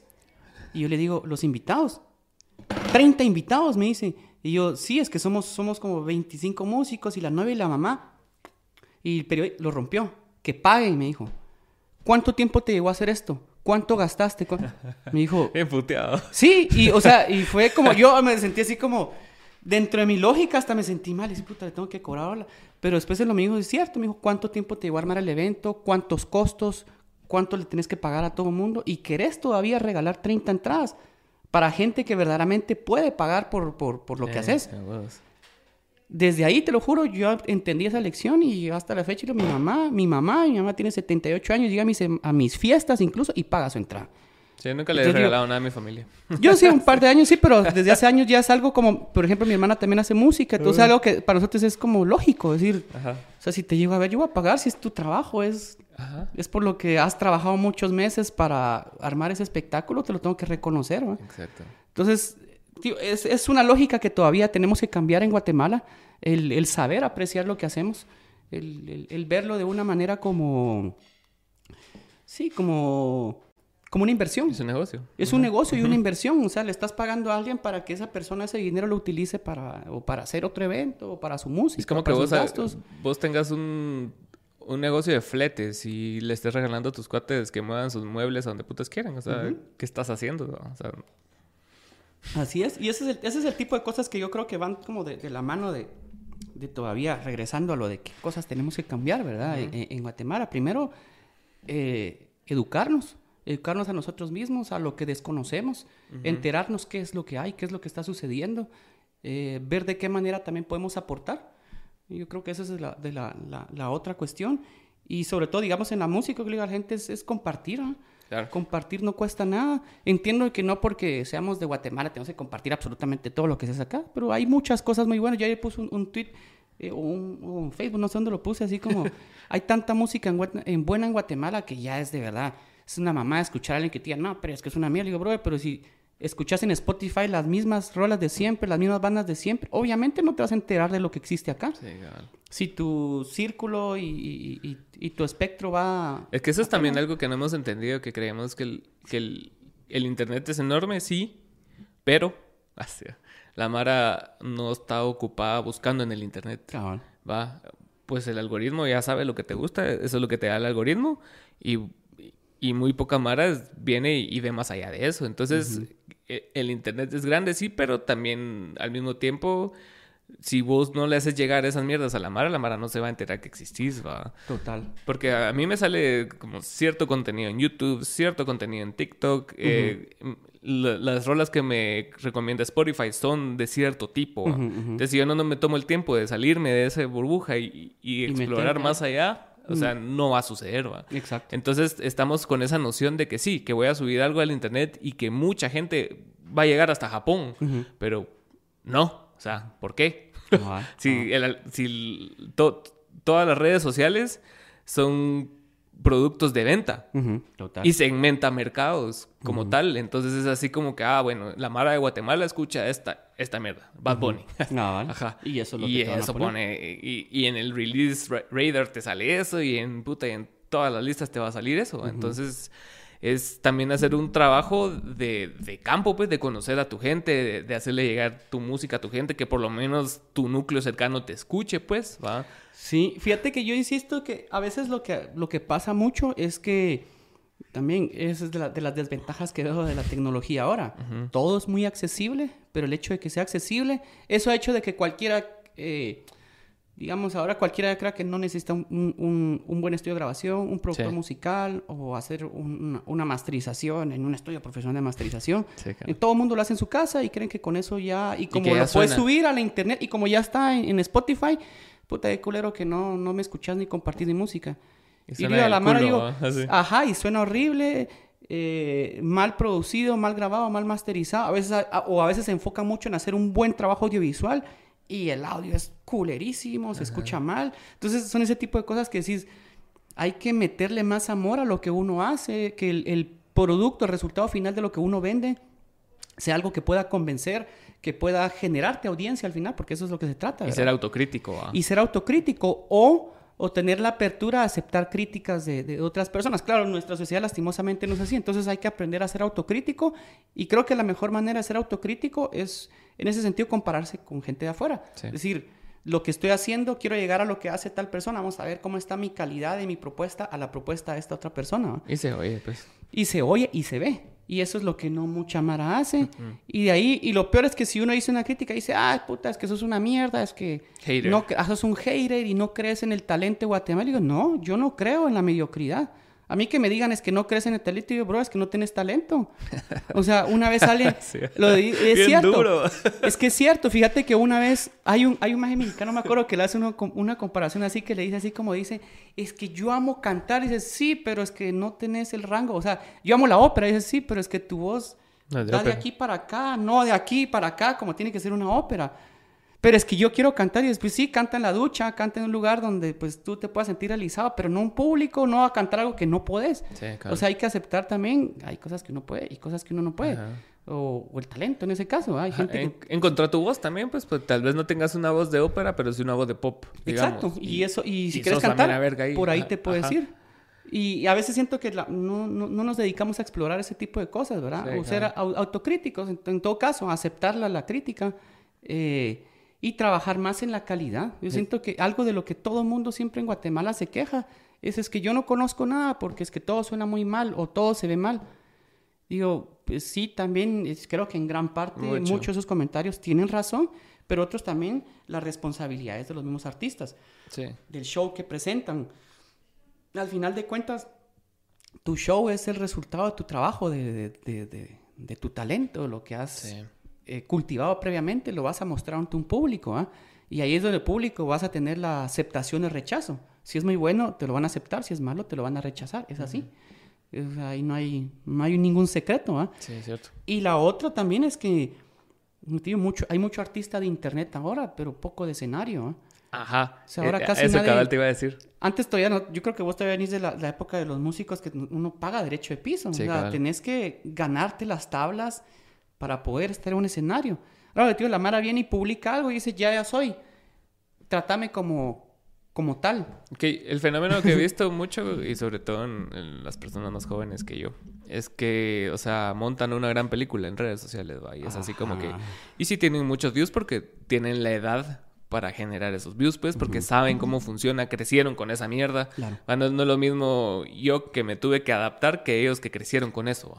Entonces, puta, ellos tienen como que hackeada esa mierda y saben que esta mierda va a llegar a 50 mil views, 50 mil plays, 50 mil lo que querrá. Y después los ves en vivo y, y, no... La excepción. Y no, no, hay delivery. O sea, para escuchar la, la rola darle play y que vos no des nada más que eso, que solo que montarle a veces instrumentos en vivo, pero que realmente no le aportan ni verga a la rola. O sea, el ah. show no es ni verga. Eso es lo que se ve a gente. Ajá. Entonces ves vos así como que, puta, sí. O sea, si hay una diferencia entre escuchar así o sea, Mara como contra, ponete, Saki, Saki en vivo es una locura, ¿sabes? Y también Ghetto y, puta, y, de la nueva generación, ponete, Mara que me llega tipo mes, no sé si lo has visto en vivo. Ese tiene delivery y presencia en vivo, mano, y, vos lo ves y te enganchas y te llega, Pero la mayoría de Mara cree que solo con, o sea, solo con las redes ya está. Y, con eso van a crecer y con eso se pueden ir a, cualquier otro lugar donde van a, les va a ir bien y, y se van a dar cuenta que la competencia es redes más lo que traes en vivo. No solo es así como que, ah, puta, mira, mira mi TikTok. Ajá, cabal. Sino que es así como que lo que das vos en vivo, pues, y, creo que se ha desvirtuado mucho el valor de en vivo por lo mismo de las redes. Hace poco está, tuvimos una reunión con una Mara de México y, y justo eso, o sea, el, motivo de la reunión era para como que hacer crecer las redes, ¿va? Para, para que esos números vos los puedas presentar a, otra Mara y si te jale. Pero sabemos que el show que traemos en vivo sí funciona porque lo hemos comprobado en Costa Rica, en Honduras, en El Salvador y donde siempre causa impacto el show. Vos decís, puta, esta mierda tiene algo, pues. solo faltan los más canales más grandes para que llegue a más Mara, pues. Entonces, y, y, el mismo chavo me dijo, mira, yo sé que los números a la larga pelan la verga, porque lo que importa es si tu música es buena y si sos bueno en vivo. Ajá, cabal. Va. Pero lastimosamente, para que te jalen a festivales necesitas esos números. Sí. Ajá. Entonces es, un balance así bien cerote, ¿va? Porque hay mucha mara que tiene como 100 mil millones de plays en, en tal rola, los ves en vivo y. Pues, sí, sí. Qué decepcionante es eso. ¿Cómo, me cae mal eso? Y es bien chafa, cerote, ¿va? Y, y, yo, yo, siento que lo peor es que como uno como espectador público te sentís estafado. Porque decís, no solo que también los precios ahora los eventos son mucho más caros. Sí y no que decís, pagué tanto para de verdad recibir una mediocridad de show. Eh, eh, eso lo que causa es de que las personas eh, pues comenten mal del artista, del show y ya no quieran volver a ir. Y ahí dicen, ah, otra vez ir ahí, pero es que la última vez que fui, qué horrible lo que escuché, o, o si es de acá, ah, la no, es que los de acá suenan, ¿me entiendes? O sea, lastimosamente, y como nosotros sufrimos de esta cuestión de, de malinchismo, ¿verdad? Dicen, ah, no, pero es que si es de Guate, no voy. Ayer, ayer antes de ayer quise ese comentario sobre de Guate. Alguien me decía así, sí, es que yo no escucho nada de Guate porque todo es una mierda. Le digo, pero es que ahí está el problema. Le digo, o sea, no escuchas porque no te interesa eh, y porque no te dedicas a buscar o porque no hay un canal de difusión que te lo ponga aquí enfrente para que entonces y listo, ahí está la cuestión de lo de las radios, ¿verdad? Que todavía tiene esa cuestión de ponerte las cosas lo de que funcionó en el movimiento anterior, que, sí, en el rock, en la radio todo el día. Pues. Porque vemos que también lo que te decía yo en la mañana, ¿verdad? Porque eh, eh, siento que el movimiento de rock sigue funcionando todavía. Aunque ya no suene en la radio, aunque ya no sea tan grande como los noventas, porque claro, pasó 10, 15 años sonando en todos los medios tradicionales de comunicación, hubo una generación de personas que crecieron escuchando eso, ahora esa generación de personas tiene un mayor poder adquisitivo, crecieron escuchando esa música, eh, también la nostalgia pega, y en Guatemala a, en, a nivel musical, ya creo que la mayoría de productores grandes se han dado cuenta de que aquí eso es un negocio, la nostalgia. Eh, también tiene que ver, obviamente, con la cuestión del poder adquisitivo de las personas a las que está orientado eso. ¿no? Claro. Pero digo, qué lástima que solo esté enfocado todos los eventos musicales hacia eh, públicos de ciertas edades y no a otros tipos de músicas o tal vez músicas nuevas que uno en su momento hubiera querido decir, wow, esta banda está empezando, me gustaría verla en este momento acá. ¿no? hay que tener que esperar 10, 15, 20 años hasta que pase cuando ya solo por la nostalgia que uno dice, bueno, lo voy a ver porque vino a mi país, pero ya no es la misma emoción, ¿me entendés? Entonces, siento que, insisto, es una cadenita, es una cadenita que tiene mucho que ver, primero desde el desconocimiento, segundo desde la propuesta, eh, y tercero la calidad. Eh, creo que la calidad también manda. O sea, porque tenemos artistas, tú mencionaste algunos que también están buenos, o sea, por ejemplo, de los artistas de hip hop aquí más importantes de Guatemala, los tres que creo que han destacado algo, ya no están en Guate. Ya se fueron. Sí, Ghetto, Contra y Ritmodelia. Pronto, me imagino que va a mes. Porque es el otro, Logi. Son nosotros que han estado... ¿Por qué? Porque aquí no hay un mercado muy grande. Yo, por lo menos, una de las cosas que yo vengo peleando hace muchos años, yo siento que el hip hop en las generaciones actuales es de lo más grande que hay. Sí, es lo más grande. Y yo lo veo porque veo todos los artistas que sigo, que siempre decimos, los, el, sobre todo el rap en español, no suena a la radio, y ya los ves llenando estadios. Esta, ahorita el fin de semana estuvo Natos Igual llenando el Whiskey Center en, en, Madrid, 13 mil personas. Unos majes de gueto, así, que hacen una especie de, de rap punk. 13 mil personas, es el estadio más grande, así. No ha llegado al whisky, solo, ahí solo, digamos es el, el, escenario más grande de, de, España. Ahí solo lo ha llenado KCO y ahorita eh, dos veces ya lo ha llenado Natos y Wow.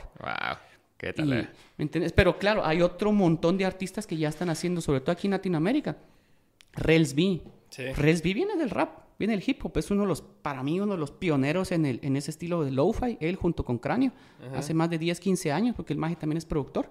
Eh, él empezó en el, en el rap, igual que Zetangana. Empezaron en el indie. Lo que pasa es que se fueron encontrando, digamos, en la época del trap. Ambos supieron, en distintos canales, supieron hacerla, pegarla. Relvi, por ejemplo, fue el primer artista que venía de esta escena de rap independiente, de esta nueva generación también de artistas de rap desde España que ya vienen con otro bagaje cultural, este, que la supo hacer.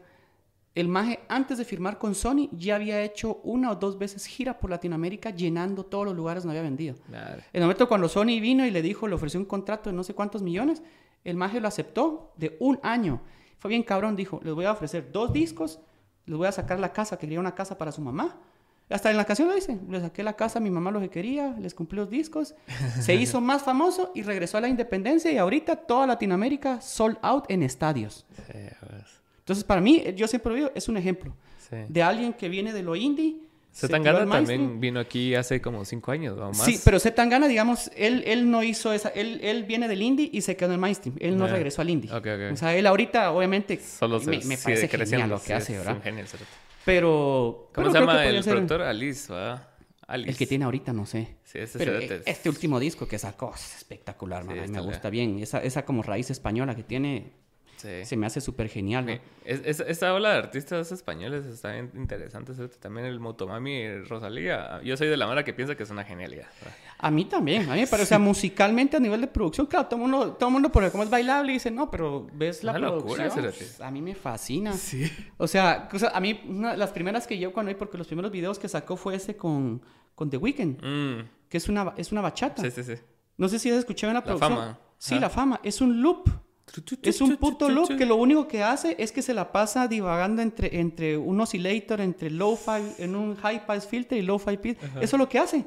Todo el instrumental es un loop que lo que hace es que de repente suena abajo, de repente suena dale. Ajá.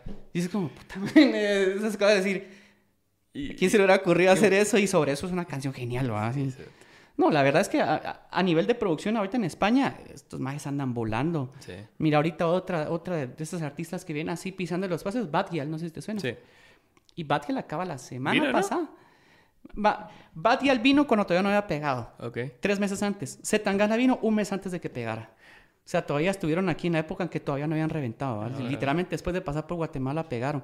Batgirl hace dos semanas llenó el Whiskey Center en Madrid.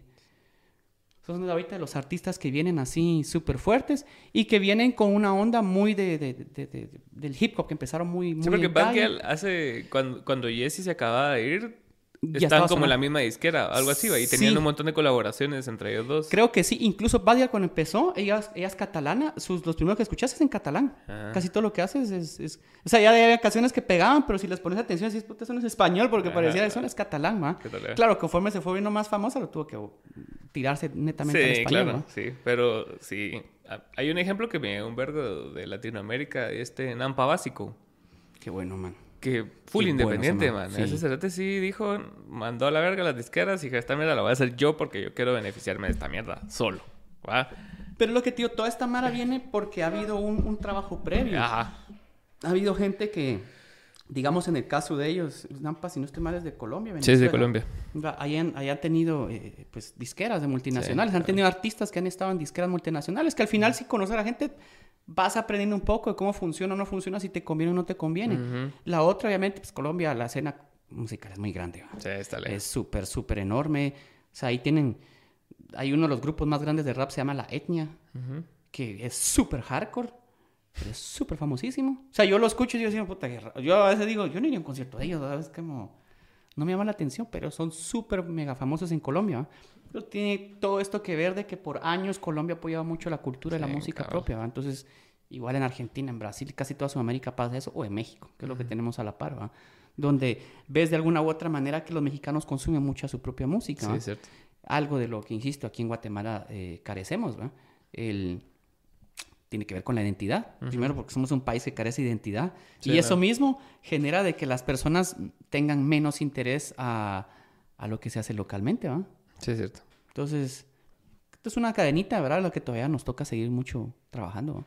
Sí, la verdad sí, y creo que estamos mejor que hace 20 años, pues, pero sí... Total, total eso sí, no lo niego, ¿ah? Sí queda mucho por aprender porque también todavía no, no hemos llegado a descifrar el, el, cómo se hace una industria musical, ¿no? O sea, hay, hay un intento de que tal vez hay canales, como vos dijiste, los que fueron abriendo los de cervecería y, y demás, Mara, pero todavía no, no, hay, no hay una consistencia en estar sacando artistas constantemente, pues va, en así como que puta, cuánto tiempo hubo entre Arjona y Gaby Moreno, y entre Gaby Moreno y Jesse, y entre Jesse y el siguiente, pues, entonces, eh, ajá. Y David, David ¿no? Sí, cerote. David para mí es un fenómeno que decís como, ¿what? Ese fue es un ejemplo que nos dieron esta Mara Cabal de México, que nos enseñaron sus números y es así como que lo agarraron acá y solo fue para arriba. nunca hubo ni una meseta, nunca bajó. Pa, pa, pa, pa, pa, y ahorita está tocando en festivales taleguísimas. ¿Y, ¿Y de dónde es? De huevo, ¿no? Ajá. Eso es, de, los ejemplos que te digo así como... Porque puta, todo está centralizado en la capital. Sí, claro. Hay demasiada gente. Bueno, o sea... La ventaja de Huevo es que está a la par de México. Está a la par de México, sí. Eso fue lo que le ayudó porque yo sé que su principal público empezó en México, luego en Sudamérica. Claro, tiene mucho que ver, ¿verdad? Sí. Pero lo que voy a decir es eso. El desconocimiento. Sí. O sea, hace poco, eh, no sé cómo salió el tema este, la un montón de gente empezó así como, ¿y este quién es? Digo, pues que no, lo conocemos, que conocerlo. no tienes que conocerlo, ¿verdad? Igual ya es famosa sin que lo conozcas o no. eh, y, y, también hay muchas cosas muy buenas que no todo viene de acá. Lo que te digo que, el, que tenemos que pensar un poco más abiertos, ¿verdad? Los capitalismos creemos que somos el centro de todo. que aquí es el centro del universo, ¿me entiendes? Y no pasa nada más. Mira, eh, para mí una de las, de las bandas actuales más interesantes que hay en Guatemala eh, son estos majes de Shela, eh, Glass, Collective. sí. Son bien chavos. Sí. Y bien, bien interesante y bien fresca su propuesta. Y decir, claro, ahorita los agarró creo que ti o algo así y han tenido un poquito más de repercusión, pero eh, creo que así como ellos deben de haber más gente. aquí no los conocemos. Está la otra banda, esta es de Jutiapa. El Sargento. Sargento Pimienta. Kylan de Petén. Bueno, Paradise Reggae Band, que para mí es la mejor banda de reggae y son de San Benito Petén, o sea, hay cosas que son uno caros para traerse. No, es que son un montón también. traer esa banda es caro porque son un montón, pero es increíble. O sea, a lo que voy es esto. Hay muchas cosas muy buenas, pero que desconocemos porque los mismos medios o los artistas o, no, o no se genera eso, ¿verdad? Y yo creo que todo aquí va a cambiar desde el momento que eso, eso cambie verdaderamente, de que haya más conocimiento de lo que hacemos aquí en Guatemala, de lo que aquí mismo se produce y se consume, eh, creo que eso va a cambiar mucho la dinámica en el futuro. Debería. Así que si usted está viendo esto y tiene dinero, invierta. Invierta, contrate artistas nacionales. Pero buena onda por venir, Buena onda, mi hermanito. Muchas gracias ahí por la invitación. Buena onda ahí por la plática. Ahí, que legalicen la mota ya. Eso es. Va a pasar unos años, pero aquí vamos a estar presentes ahí, sí, hay que, hay que esas iniciativas. Hay que seguir hablando y, como que creando como que ya espacios donde sí se pueda como que avanzar en ese tema, porque sí siento yo que tiene mucho potencial. Sí, fíjate que incluso, por ejemplo, esto, yo te lo tiro aquí una vez a vos, ya que estás, pues tenés este podcast y tenés la iniciativa de hablar de este tema, es que deberías de, de tratar de seguir hablando del tema eh, con otra gente que hable. Yo te lo estoy hablando desde alguien que consume y que es un activista, pero de repente podrías hablar con algún doctor. Eh, eh, que tal vez no necesariamente que consuma, pero que conozca el tema y que le interese hablar sobre eso para que pues la gente que, que, que, ve tu programa tenga otra apertura, ¿verdad? Decir cómo, cómo se ve o cómo ve la medicina actual, cómo, ve, cómo, ve el, cómo ve el cannabis, ¿verdad? Qué es lo que puedan ver, incluso cómo lo puedan ver aquí en Guatemala futuro, qué es lo que pueda pasar o no pueda pasar. Creo que sería interesante eso. De repente tener a alguien, algún algún empresario que vea el cáñamo como algo beneficioso y que te venga a decir, miren, de esto se puede hacer esto y esto y esto, puedes sacar esto y esto de beneficio. Porque creo que ese es el tipo de cosas que te digo que es lo que hace falta que la gente se entere. y hasta que no se hable de eso, siempre va a existir el, prejuicio. Es decir, ah, es que solo querés estar pedo y esto Ajá, son moteros y eso es lo único que te interesa. Ajá. Y, sí. Sí, ajá, en gran parte sí, pero aparte de que me interesa por lo que a mí personalmente me, me, me, beneficia, me interesa el beneficio que se le puede sacar a ese producto. Exacto. Que creo que es algo que nos podría ayudar a nuestra sociedad, también es otra cosa. Estamos muy casados con, con, con una idea de la medicina que es como bien fundamentada por los occidentales que pretendemos ser, ¿va? Exacto. Entonces creemos que solo las fuentes vienen de una sola forma y no, hay muchas otras maneras de, abordarlo. Pues yo me acuerdo que cuando Raco Rosa le dio cáncer, el te mandó a la verga las quimioterapias y decidió hacerlo todo natural. No sé si, no, sé exactamente su tratamiento. aparte, el CT también es multimillonario, pues. Claro, sí. Pero, pero más allá de eso, el CT dijo, ¿no? O sea, yo voy a tratar, igual mm, la quimioterapia no me asegura si me va a morir o no. Claro, sí. entonces voy a tratar yo mi método y si me funciona, talega. Ah, Le funcionó, le di otra vez, le volvió a funcionar. Entonces siento yo que hay, hay que como que abrir el, el, paradigma y el, y el, hecho de que las cosas solo funcionan de una forma. O sea, las cosas funcionan de miles de millones de formas. O sea, y, y, el hecho que una forma esté más documentada que otra no tiene nada que ver con el hecho de que funcione no. Exacto. Es que documentemos esta otra forma también, va.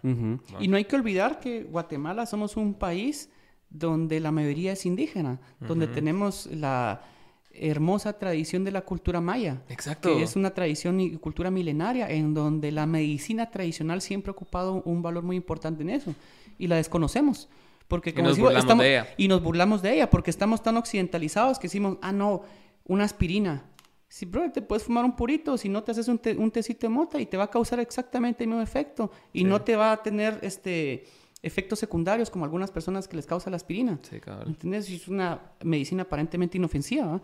Entonces, digo, es por el desconocimiento no sabemos, no sabemos reconocer y apreciar lo que nosotros tenemos como país y como, cultura, como para entender, quitarnos ese prejuicio de verlo todo como malo, algo que desconocemos y que no hacemos y es malo. Y rápido asumimos que alguien que estudió medicina va a ser bueno en lo que hace. Eso también. Porque estoy seguro del gremio de los doctores, del 100%, por lo menos un gran porcentaje es mediocre o malo. Tenemos el ejemplo del presidente. Ah, exacto. Y ahí es donde decimos, pues, doctor, pero como dicen, doctor muerte, va, porque en realidad te das cuenta de que no ha tenido la visión como doctor, sobre todo con el, hace 30 años que no ejerce como doctor, pues también. Pero ese es el tipo de profesionales que están llegando. Mira, ahorita esta candidata que tenemos que es abogada, que decís, ¿y, en qué momento ha, puesto en práctica su profesión?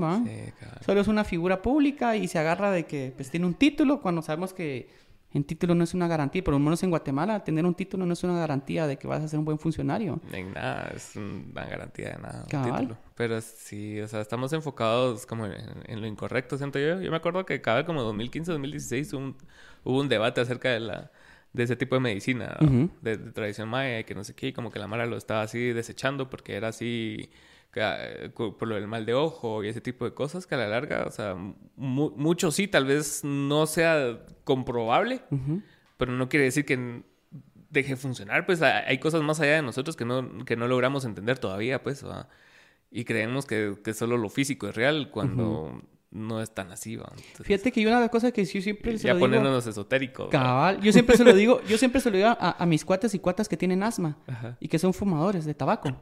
Yo siempre digo, puta, estás, te estás metiendo en tu cuerpo algo que lo único que va a hacer es acelerar el proceso de la enfermedad que tenés y la, y la, y la vuelva más grave. En vez de, sí, y, entiendo que la cuestión de fumar es, es un gusto, ¿eh? Claro. Yo, pues, si lo que querés es fumar, digo, fuma marihuana. Y al contrario, te va a beneficiar porque te va a abrir los bronquios. Y uno de, de los problemas de las personas que tienen asma es que los bronquios se les cierran no pueden respirar. En cambio, la marihuana te abre los bronquios, te ayuda a que te entre más oxígeno.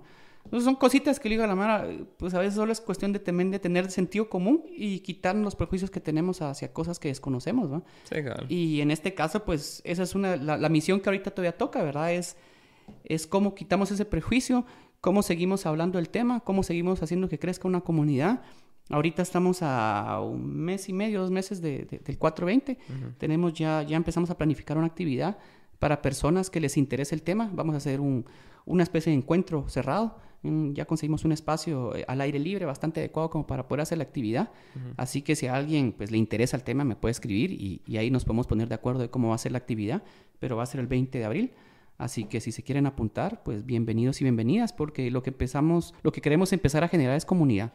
Queremos empezar, creo que también lo que primero tenemos que hablar y segundo, pues tenemos que empezar a, a generar una comunidad al final de cuentas que se sepa que también esto es parte ya de nuestra sociedad y no tenemos por qué estarnos escondiendo. Yo creo que cada vez hay más gente que le da un poco más igual eso, pero creo que hace falta también tomar una postura un poco más política, que es mm. asumirlo, asumirlo como un compromiso, de decir esto tiene que llegar a ser ley, esto se tiene que estar, tiene que estar, ajá, tiene que estar estipulado, tiene que ser despenalizado y tiene que estar legalizado. Ese es que creo que es el objetivo que tenemos todavía. ¿Cómo te seguimos en redes?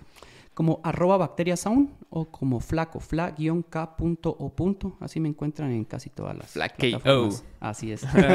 Pues, gracias por ver. Buena onda, muchas gracias.